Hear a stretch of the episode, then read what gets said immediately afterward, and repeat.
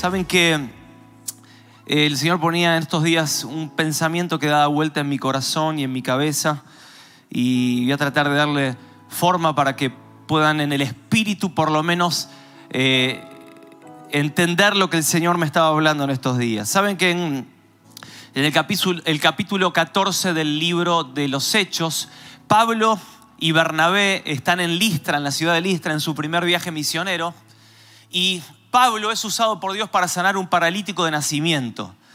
Y cuando él sana a este paralítico, la gente que estaba ahí empieza a gritar y a decir, dioses han descendido a nosotros, dioses descendieron a nosotros por Pablo y por Bernabé. Y dice que a Bernabé le ponen por sobrenombre Júpiter y a Pablo le ponen Mercurio de sobrenombre. Y Pablo empieza a rasgarse las vestiduras y a decir, están locos ustedes, no nos adoren a nosotros y somos hombres como ustedes. Y, tratando de explicarle lo que estaba sucediendo y tratando de predicarles, es que en ese momento, en el capítulo 14, versículo 19, dice de la siguiente manera, entonces vinieron unos judíos de Antioquía y Diconio, que un rato antes habían querido apedrear a Pablo y Pablo se había escabullido. Y dice que persuadieron a la multitud de estos judíos que habían venido y habiendo ahora sí apedreado a Pablo, le arrastraron fuera de la ciudad pensando que estaba muerto. Pero rodeándole los discípulos se levantó y entró a la ciudad y al día siguiente salió con Bernabé para Derbe y después de anunciar el Evangelio aquella ciudad y de hacer muchos discípulos volvieron a Listra, a Iconio y Antioquía, confirmando los ánimos de los discípulos y exhortándoles que permaneciesen en la fe y diciéndoles es necesario que a través de muchas tribulaciones entremos en el reino de Dios. Y constituyeron ancianos en cada iglesia y habiendo orado con ayunos, los encomendaron al Señor en que habían creído. Miren la escena, el contexto de lo que está pasando. Pablo es apedreado. Pablo es apedreado y dice que lo sacaron con las patitas para adelante porque pensaron que estaba muerto. Claro, las apedreadas de aquel tiempo no eran que agarraban piedritas y le tiraban así de la zanja. No, no, agarraban cascotes, literalmente rocas, y le daban al punto de destrozarlo y de matarlo. Es por eso que creyeron que estaba muerto. Imagínense el grado de violencia que habían tenido con esas piedras hacia su persona. Pero él, escuchen bien esto, él se levanta como que nada hubiera pasado, cual superhéroe de Hollywood o Marvel. Él se levanta, se sacude el polvo, así, y sigue haciendo lo que estaba haciendo y lo que tenía que seguir haciendo. ¿Qué, qué era? A ver, predicar el Evangelio. Predicar el Evangelio, de hecho, miren lo que sucedió. Anunció el Evangelio en la ciudad de Derbe, posterior a lo que le había pasado. Y dice que hizo muchos discípulos. Posterior a esto de que se levantó y siguió predicando. Dice que constituyó ancianos en cada iglesia donde estuvo. O sea, ungió, bendijo y levantó obreros. Miren lo que siguió sucediendo. Dice que pasó por otras tres ciudades más, confirmando él, Pablo, después de haber sido apedreado, confirmando él los ánimos de los discípulos y exhortándolos a permanecer en la fe y diciéndoles, es necesario, amados, que a través de muchas tribulaciones entremos en el reino de Dios. Pablo, ministrando a los discípulos de esta manera, yo me pregunto que me, pensaba dentro mío que los discípulos se deben haber preguntado, Pablo, qué bárbaro, qué ungido que estás. ¿De dónde venís? Me imagino que venís de un ayuno de 40 días de oración, de haber visto el, el, rostro del Señor en la presencia de Dios. ¿De dónde venís, Pablo? Y Pablo le dice, no, no, no, vengo de que me apedreen. Acá a la esquina, acá a la vuelta. Casi no me matan, pero estoy bien, chicos, así que tranquilo. Amados, ¿de qué planeta era Pablo? ¿De qué planeta era Pablo? Porque yo también hubiera creído que él era Júpiter o Mercurio. ¿De qué planeta era Pablo? ¿Saben que la pregunta central que yo quiero hacerme en este momento, en este tiempo, en esta mañana, quiero que preguntemos al Señor algo que hoy yo quiero preguntarle a usted. ¿Qué nos hace avanzar frente a los problemas y las dificultades de la vida? Esa es la pregunta central. ¿Qué nos hace avanzar a nosotros como a Pablo frente a los problemas y a las dificultades de la vida? Y no detenernos, y no deprimirnos, y no abandonarlo todo, y no renegar de Dios, sino seguir avanzando y predicar el Evangelio. Saben que para mí hay una única explicación, y esto tiene que ver con el propósito de Dios. El propósito de Dios. El propósito de Dios para mí es la única explicación que yo encuentro de todo esto. Y en este relato yo veo algunas razones que nos llevan a avanzar y a no detenernos frente a las dificultades de la vida. Y yo quiero que consideremos algunas de ellas. Primeramente, avanzamos, amada iglesia. Avanzamos porque tenemos en claro, tenemos bien en claro que el propósito de Dios es por sobre todas las cosas. ¿Cuántos dicen amén a esto? Avanzamos porque tenemos en claro que el propósito de Dios es por sobre todas las cosas. Amados, había algo más grande que Pablo y que sus problemas. Y esto era el propósito de Dios. Había algo mucho más grande que Pablo y que las apedreadas y que los naufragios. Y esto era el propósito de Dios. Y yo quiero hacer un paréntesis para comenzar este punto. Efesios 3, versículo 11 dice que existe un propósito eterno de Dios. Nos habla del propósito eterno de Dios que fue constituido en Cristo. Entonces, usted léalo después, no voy a detenerme en esto, pero nos habla de un propósito eterno y ese propósito eterno de Dios no puede cambiar. Es sublime, es por sobre todo, es el marco eh, estructural que contiene todas las cosas, es el eje central desde el Génesis hasta el Apocalipsis.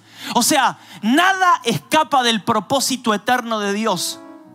Y muchos nos preguntamos en algún momento de nuestra vida, ¿cuál es mi propósito? Y generalmente muchos nos seguimos preguntando, ¿cuál será mi propósito en la vida o en la iglesia? Miren, yo creo que la mejor pregunta o la pregunta más correcta sería, ¿cuál es mi asignación dentro del propósito eterno de Dios? Lo correcto sería preguntarnos cuál es mi asignación dentro del propósito de Dios. Es como una pieza dentro del gran rompecabezas, del único y gran propósito de Dios. Porque Dios trabaja en función de su propósito eterno en nuestras vidas. Lo voy a repetir, Dios trabaja en función de su propósito en cada una de nuestras vidas. Dios no trabaja en función de nuestros propósitos. Dios no trabaja en función de tu propósito, de mi propósito. Él trabaja en función de su propósito y entender esto me saca del centro de la escena a mí y pone a Dios y su propósito en el centro, ya que Dios no fue creado para mí, sino que yo fui creado para Él y su propósito. Yo no fui creado Amados, Dios es un Dios de propósito. Él es el que tiene el propósito eterno. Entonces yo me preguntaba, muchos de nosotros hemos estado queriendo tener a Dios como el che pibe de nuestros propósitos. El che pibe de nuestros propósitos. Y muchas veces esos propósitos son genuinos, hasta son espirituales, pero no dejan de ser propósitos paralelos al propósito único de Dios. Entonces, existe un propósito establecido, es un propósito que ya es eterno, es un propósito que no cambia, que es inmutable, es invariable. Ese es el único propósito y ese es el que yo anhelo para mi vida. Yo quiero guiarme al propósito eterno de Dios. La Biblia dice que todo es de Él, por Él y para Él. Nosotros fuimos creados para su propósito. ¿Cuántos dicen amén a esto? Nosotros fuimos creados para Él. Y habiendo considerado esto, a mí me llama la atención que Pablo no tuvo conflicto con los problemas. Él no tuvo conflicto con las persecuciones, ni con las cárceles, ni con las difamaciones, ni con las burlas, ni con nada. Ni con el coronavirus tuvo problemas Pablo. Nada. ¿Saben por qué? Porque como Él dice en Romanos capítulo 8, versículo 8, a los que aman a Dios, todas las cosas les ayudan a bien. Esto es a los que conforme a qué? A su propósito son llamados. Es por eso que yo quiero animarte en esta mañana, amada iglesia, y decirte, el proceso que puedas estar viviendo, por más doloroso que sea, el proceso que puedas estar viviendo en tu vida, nunca va a ser más grande que el propósito de Dios para con nuestras vidas. Entonces, en 2 de Corintios capítulo 4 nos habla y nos dice esta leve tribulación momentánea, el apóstol Pablo también esta leve tribulación momentánea produce en nosotros un cada vez más excelente y eterno peso de gloria. Esta leve tribulación momentánea produce en nosotros un eterno peso de gloria. Saben que yo pensaba y entendía que como el apóstol Pablo pensaba y concebía la vida y el evangelio del reino, cuando miramos la vida a través del propósito eterno de Dios, cuando miramos la vida con los lentes del propósito eterno de Dios, las tribulaciones de esta vida pasan a ser leves y pasan a ser momentáneas. Porque nos damos cuenta que hay un propósito eterno por sobre los problemas, por sobre las situaciones de la vida. Entonces, Job es un ejemplo que quiero poner en esta mañana. Job dice que pierde sus bienes. Usted sabe bien la historia. Pierde cada uno de sus bienes. Vienen y le avisan sus eh, sirvientes que eh, eh, había pasado esto y había pasado lo otro. Y, y, él pierde cada uno de sus bienes. Pero no solamente, sino que después vienen y le avisan que había perdido a su familia.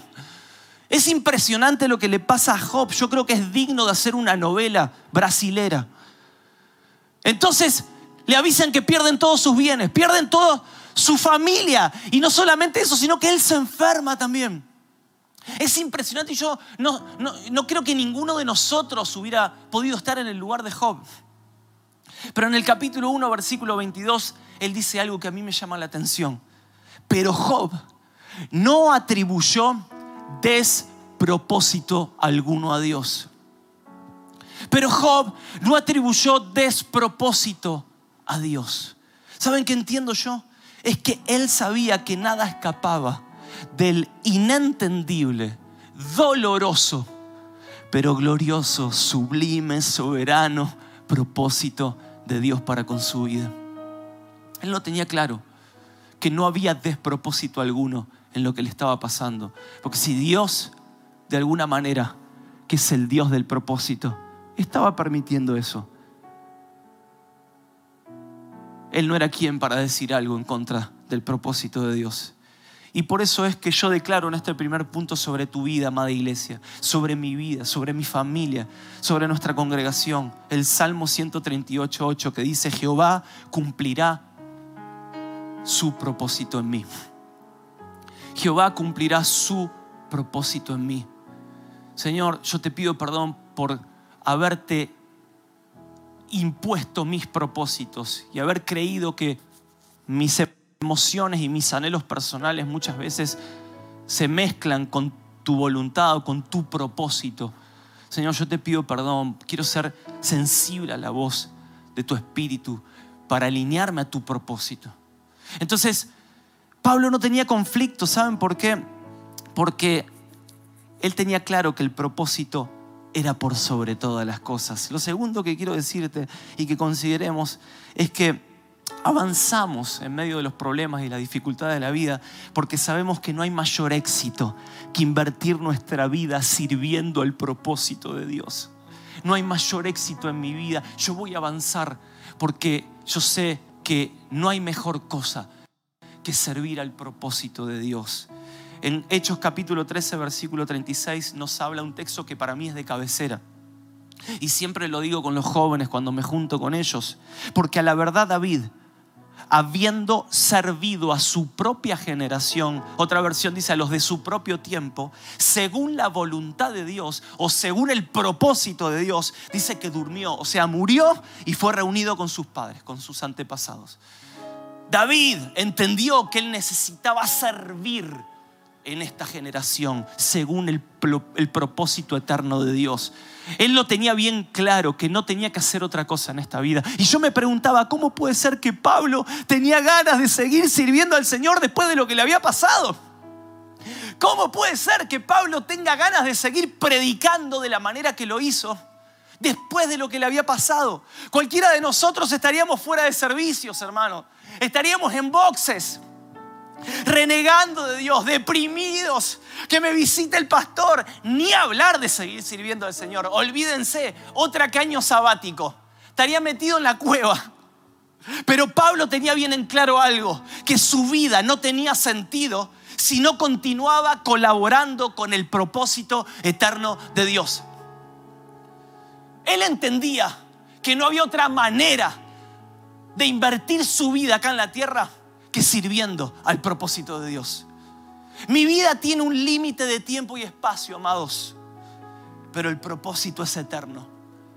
Mi periodo acá en la tierra tiene un alcance, pero el propósito es eterno. Es por eso que voy a invertir mi vida en lo eterno, en lo que nunca sé. Y como Pablo decía, seguiré sirviendo al Señor a pesar de los naufragios de, las apedreadas. Voy a seguir sirviendo al Señor. Voy a seguir haciendo discípulos a pesar de los ataques, de las difamaciones. Voy a seguir trabajando para la extensión del reino de Dios a pesar de los problemas y las dificultades. Y si es necesario, aún yo mismo me gastaré por amor a ustedes, por amor a la iglesia, por amor al Dios de la iglesia y por amor al Dios del propósito. ¿Por qué? Porque tengo una sola vida, cortita para poder invertir en lo que verdaderamente vale la pena. Y esto es servir al propósito de Dios. Alguien dijo que fuego, escuché esto el otro día y me encantó, fuego es la raíz más exacta para la palabra propósito. Yo no sé si etimológicamente es real esto o no, pero espiritualmente a mí me llamó la atención. Fuego es la raíz más exacta de la palabra propósito. Y en Jeremías 1, el Señor le habla al profeta y le dice, te llamé, te santifiqué. Te di por profeta a las naciones. Te he puesto sobre reinos, sobre naciones para arrancar, para destruir, para derribar, pero para plantar y para edificar. O sea, te di una asignación, te di un llamado dentro de mi propósito. Este es el capítulo 1 de Jeremías. El profeta recibiendo esta, esta asignación. Pero en el capítulo 20, nosotros leemos que el profeta Jeremías dice, y dije, no me acordaré más de él. O sea, no me acordaré más de Dios ni de su propósito. No me quiero acordar más de él. ¿Por qué? A causa de las burlas, a causa de, las, de la violencia que él estaba recibiendo, de las difamaciones, de los problemas que le estaba tocando vivir a causa del propósito de Dios ni hablaré más en su nombre, dice. No obstante, había en mi corazón como un fuego ardiente, propósito. Había en mi corazón como un fuego que quemaba, metido en mis huesos. Traté de sufrirlo y no pude. ¿Por qué? Saben que servir al Señor, predicar su palabra, cumplir con nuestra asignación, abrazar el propósito de Dios, siempre, pero siempre va a ser más fuerte y más grande que nuestros propios desánimos, que nuestros propios temores, que nuestras propias dificultades, problemas. Siempre el propósito de Dios es más grande que cualquiera de esas cosas. Aún es más grande que nuestro corto alcance humano para poder entender y visualizar el propósito eterno de Dios. Yo no te estoy pidiendo que lo entiendas. Simplemente estoy pidiendo que nos alineemos a ese propósito. Amados, no existe mejor manera de invertir mi vida en el propósito que sirviendo a Dios. Recién escuchamos al pastor que decía, ni el coronavirus pudo detener a los hermanos que van a los hospitales a predicar. Se quedan en la puerta y predican el Evangelio igual. Ni el coronavirus ni nada puede detener a los que van a la cárcel, a los que van a predicar a los lugares cadenciados. ¿Saben por qué? Porque no existe otra manera de concebir la vida que invertirnos en servir al propósito de Dios, al Dios del propósito. Por eso felicito, honro a aquellos que por más de que pierdan algo, por más de que le pase algo, por más de que la angustia y el dolor le venga a sus vidas, por más de que el coronavirus eh, eh, eh, físico o el coronavirus o la pandemia económica arremeta sobre nuestras vidas, entienden que a pesar de eso, ellos se van a levantar como los superhéroes que son en Dios y van a caminar hacia el propósito de Dios, que es servirle, servirle con toda su vida. Y por último termino con algo muy sencillo, pero avanzamos y no nos detenemos en esta vida frente a los problemas y las dificultades de la vida porque nos rodeamos de amigos de propósito. Nos rodeamos de amigos de propósito. Dice el versículo 20, pero rodeándole los discípulos, él se levantó. O sea, lo que hicieron es como un scrum. Los discípulos vieron como los rugbyers, como un scrum, hicieron un scrum y, y como una cortina humana para cubrirlo y el apóstol Pablo yo me lo imagino como el chavo el, ocho, el chavo el ocho, así metido por abajo de los discípulos y se escapó. ¿Saben que los amigos de propósitos te encaminan hacia el propósito de Dios? Los amigos de propósito son facilitadores del propósito. Los amigos de propósito son puentes hacia el cumplimiento del propósito. Y yo pensaba en amigos en la palabra de Dios y justamente pensaba en Job en los amigos de Job, que ante el problema doloroso que estaba pasando Job, ellos filosofaban y aún descreían del obrar de Dios en medio de la prueba de él. Y ellos filosofaban y ellos se creían que eran los grandes teólogos y filosofaban y aún dándole consejos a veces espirituales, a veces un poco humanos. Y, esos eran los amigos de Job que a veces son necesarios para el propósito. Pero hay otros amigos en la palabra, que son los amigos del paralítico. Los amigos del paralítico que ante el problema, las dificultades del paralítico y ante el dolor más profundo de él en su vida, un dolor que solamente él podía entender, de no poder caminar, de estar lisiado durante toda su vida. Hay un dolor en tu vida, en, mi vida y en la vida de mucha gente, pero se necesitan amigos que como los amigos del paralítico no lo critiquen ni filosofen, sino todo por el contrario, ellos tuvieron un lenguaje y acciones de fe. Esos amigos de propósito necesitamos. Necesitamos amigos como los del paralítico que ellos los llevaron a la presencia de Jesús. Ellos no hablaron tanto, sino que dijeron, mira, nosotros tenemos fe, viejo en que vos te puedes sanar y que Dios va a cumplir su propósito en vos. Nosotros tenemos fe, es por eso que vamos a accionar nuestro lenguaje y nuestras acciones. Vamos a llevarte a Jesús, vamos a llevarte a la presencia de Dios. Ellos colaboraron con el cumplimiento del propósito en su vida. Es por eso que yo te animo en esta mañana, amada iglesia, a rodearte de amigos que amen el propósito de Dios. Rodéate de amigos que amen, que no subestimen, que no filosofen frente a la vida o frente a las cuestiones espirituales. Rodéate de amigos que tengan fe, que te lleven a la presencia de Dios y que te lleven al cumplimiento de su propósito en tu vida. Es por eso que yo quiero concluir en esta mañana. Quiero concluir con todo mi corazón pidiéndole al Señor que Él nos alinee cada día más a su propósito. Dios nos está llamando a conectarnos a su propósito. A su propósito a su propósito. Es por eso que yo quiero que ahí donde estás levantes tu mano. Levantes tu mano, amada familia, amada iglesia, amado varón, mujer, levantes tu mano y conmigo puedas orar al Dios del propósito y decirle, Señor, en el nombre de Jesús, Señor, en el nombre de Jesús, encuéntranos en esta mañana alineándonos a tu propósito. Encuéntranos disfrutando de tu propósito. Señor, encuéntranos sirviéndonos y colaborando en tu propósito. Señor, encuéntranos rodeado de amigos que amen al Dios del propósito, Señor. Como esos que han facilitado el apóstol Pablo para que siga cumpliendo el propósito de Dios. Señor, abre los ojos de nuestro espíritu, Señor, para que podamos tener un mayor entendimiento del propósito eterno, Señor, y cómo poder ser fieles a esa asignación que vos nos has dado, Señor, en este tiempo y en esta tierra. Queremos servirte, queremos dar nuestra vida por ese propósito. Te amamos, te amamos.